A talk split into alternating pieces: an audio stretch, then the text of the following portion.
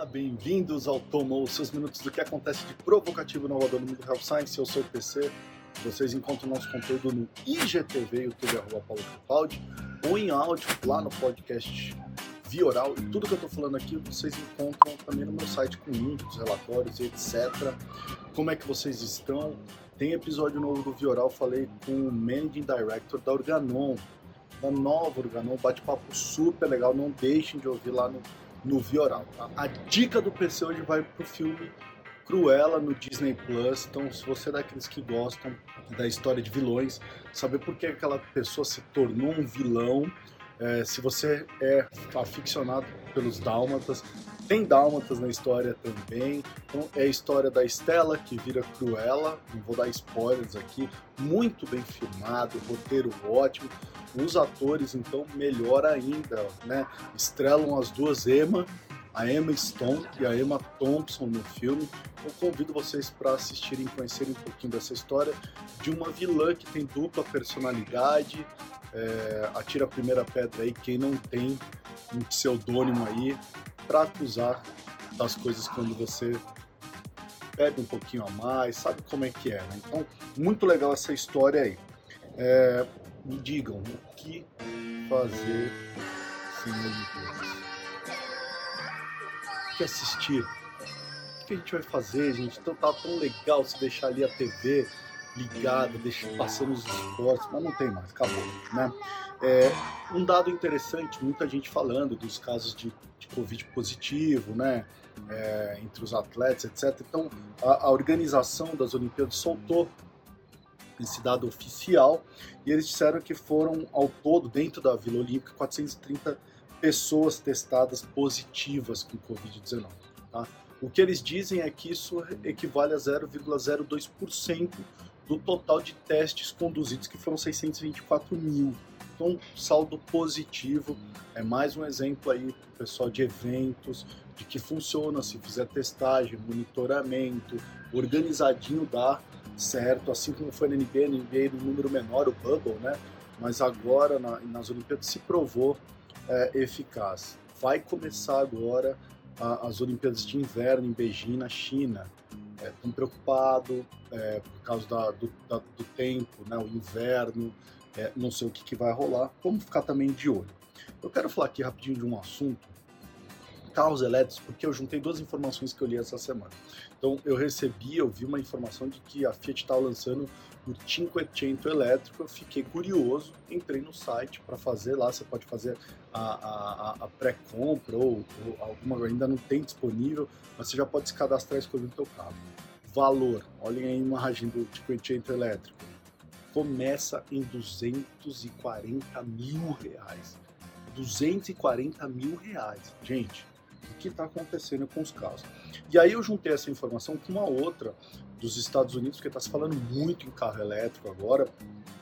E um estudo da Mobilize que eu tenho aqui diz que quase, não dá, não dá esse número exato, mas quase que 10% dos moradores americanos possuem uma estação de recarga de veículos elétricos né, a 5 minutos de distância da sua casa, 5 minutos a pé de distância da sua casa. Então, assim, até nos Estados Unidos ainda não tem muito é, desses, essas estações de recarga, né?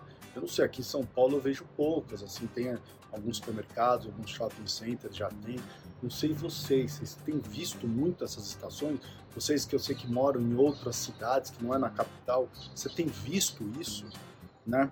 É, na semana passada eu falei de uma pesquisa de que americanos, a maioria dos americanos disseram que topam reduzir 5% do salário para que eles tivessem a opção de trabalhar 100% remotamente. Eu fiz essa mesma pergunta no meu Instagram e, pasmem, 47% das pessoas disseram que também topariam trabalhar 100% remoto com uma redução de 5% do seu salário. Tá? Então, bem interessante isso. Nos Estados Unidos o número era um pouquinho maior, mas a gente teve quase metade das pessoas dizendo que sim, outras metades dizendo que não, nem a pau. Uma outra notícia do plano de saúde famoso, a Ethin, que se junta com a Emory Healthcare's Innovation Hub. É, essa junção é para criar a, o primeiro hub de soluções digitais em 5G. Cara, isso é uma mudança de conceito, é uma mudança de conceito de construção agora de, de é, saúde digital no formato 5G. É, esse ano, 2020, 2021, foi o ano de maior vendas de smartphones, porque as pessoas trocaram, é o ciclo de troca de smartphones. Então, as pessoas trocaram muito de aparelho, então provavelmente estão com aparelhos novos.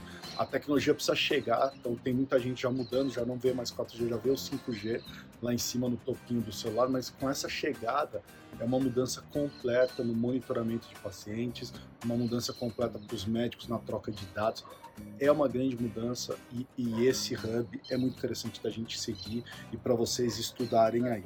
Olha só, essa pesquisa eu achei muito legal, uma pesquisa da Figure One com a Spotify, porque eles notaram que a maioria dos cirurgiões, eu perguntar, eu tenho bastante amigo aí que participa de procedimentos, cirurgias, vocês também ouvem música durante o procedimento? Eu sei que uh, lá no, no, no hospital onde, onde a gente foi ter o nosso primeiro filho, eles dão essa opção de você conectar o seu celular num Bluetooth para deixar uma música rolando, tá? a playlist que você quer. Então, assim, eu não sei se os cirurgiões, ginecologistas, todos os meus amigos aí, vocês têm esse hábito, porque nos Estados Unidos falaram que sim. Eles entrevistaram 700 profissionais uh, da saúde que operam, que fazem cirurgias, e 90% deles disseram que ouvem, têm o costume de ouvir música durante a cirurgia. Eu achei interessante. Olha só, tem mais. É, rock e pop são os gêneros mais ouvidos, seguidos de música clássica, jazz e R&B. Tá? Qual que é o seu gênero enquanto você está fazendo a uh, cirurgia?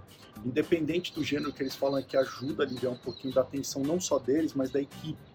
Né? Então eles gostam de ouvir música. Lógico, em situações complexas, de treinamento, em, em, em momentos críticos da cirurgia, eles falam que tendem a diminuir uh, o volume. Você pode procurar, tem muitos desses cirurgiões que têm playlists organizadas, você pode ir lá e seguir, você pode procurar pelo nome, muito interessante, vou deixar algumas no meu site, mas, por exemplo, procura lá, OR do Downxy, D-A-W NXI, é um urologista, ele tem uma playlist com música eletrônica, uma série de coisas lá que ele ouve uh, durante as cirurgias.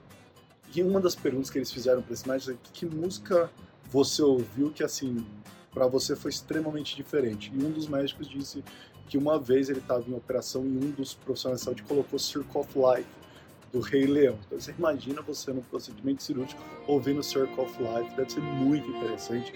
E isso é, isso é bem legal você saber disso, porque dá ideias para vocês aí, gerente de marketing, gerente de produto, para pensar em inovar, tá bom? Esse relatório da Equivia também, pode baixar esse relatório no meu site, mas é o relatório da Equivia de Digital Health Trends 2021. Uma série de análises, falando de clinical trials, uma série de coisas, mas eu separei os mais importantes, tá? São 350 mil apps relacionados à saúde que tem nessas lojas de smartphones, sendo que mais de 90 mil desses aplicativos foram adicionados em 2020. Então, em 2020 para 2021, muitos aplicativos adicionados. São 250 aplicativos por dia. Tá? O aplicativo é, instalar, mais instalado relacionado a isso foi o WebMed, tá? que ajuda os pacientes a, falar, a lerem um pouquinho mais sobre doenças. Os médicos também gostam de baixar para ter uma enciclopédia. O outro foi o GoodRx, que ajuda a encontrar o melhor preço de medicamento, ambos com 10 milhões. Tá? É, os, os aplicativos se concentram na gestão de doenças, é, e condições específicas nichadas representam 47% dos aplicativos. Então, assim, quase metade deles são para gestão de doença ou condições específicas nichadas. Esse número em 2015 era só de 28%. Então, veja a, a, mudança, tá? Saúde mental, diabetes e aplicativos relacionados a doenças cardiovasculares constituem quase que metade de todos os aplicativos é, que existem sobre doenças. Então são as três, uh, na verdade, as três categorias que mais influenciam em digital health aí. O link traz bastante é, assunto interessante, ele fala dos biomarcadores digitais, então como a gente teve um crescimento das pessoas adquirindo smartwatch, smartphones com uma série de aplicativos, você cresce o número de coleta de dados e isso começa a trazer uma ideia de biomarcador digital, como a gente pode usar esse biomarcador digital para diagnóstico precoce, para monitoramento, já falei diversas vezes disso aqui. Baixem o link no meu site. Para finalizar, vocês viram a nova moda do TikTok? É comer mel congelado. É, cara, que loucura. Eu assisti uns vídeos, vou deixar um vídeo passando pra vocês, olha aí. Olha, olha isso, comi mel congelado, já me dá dor de barriga e é isso que tem acontecido.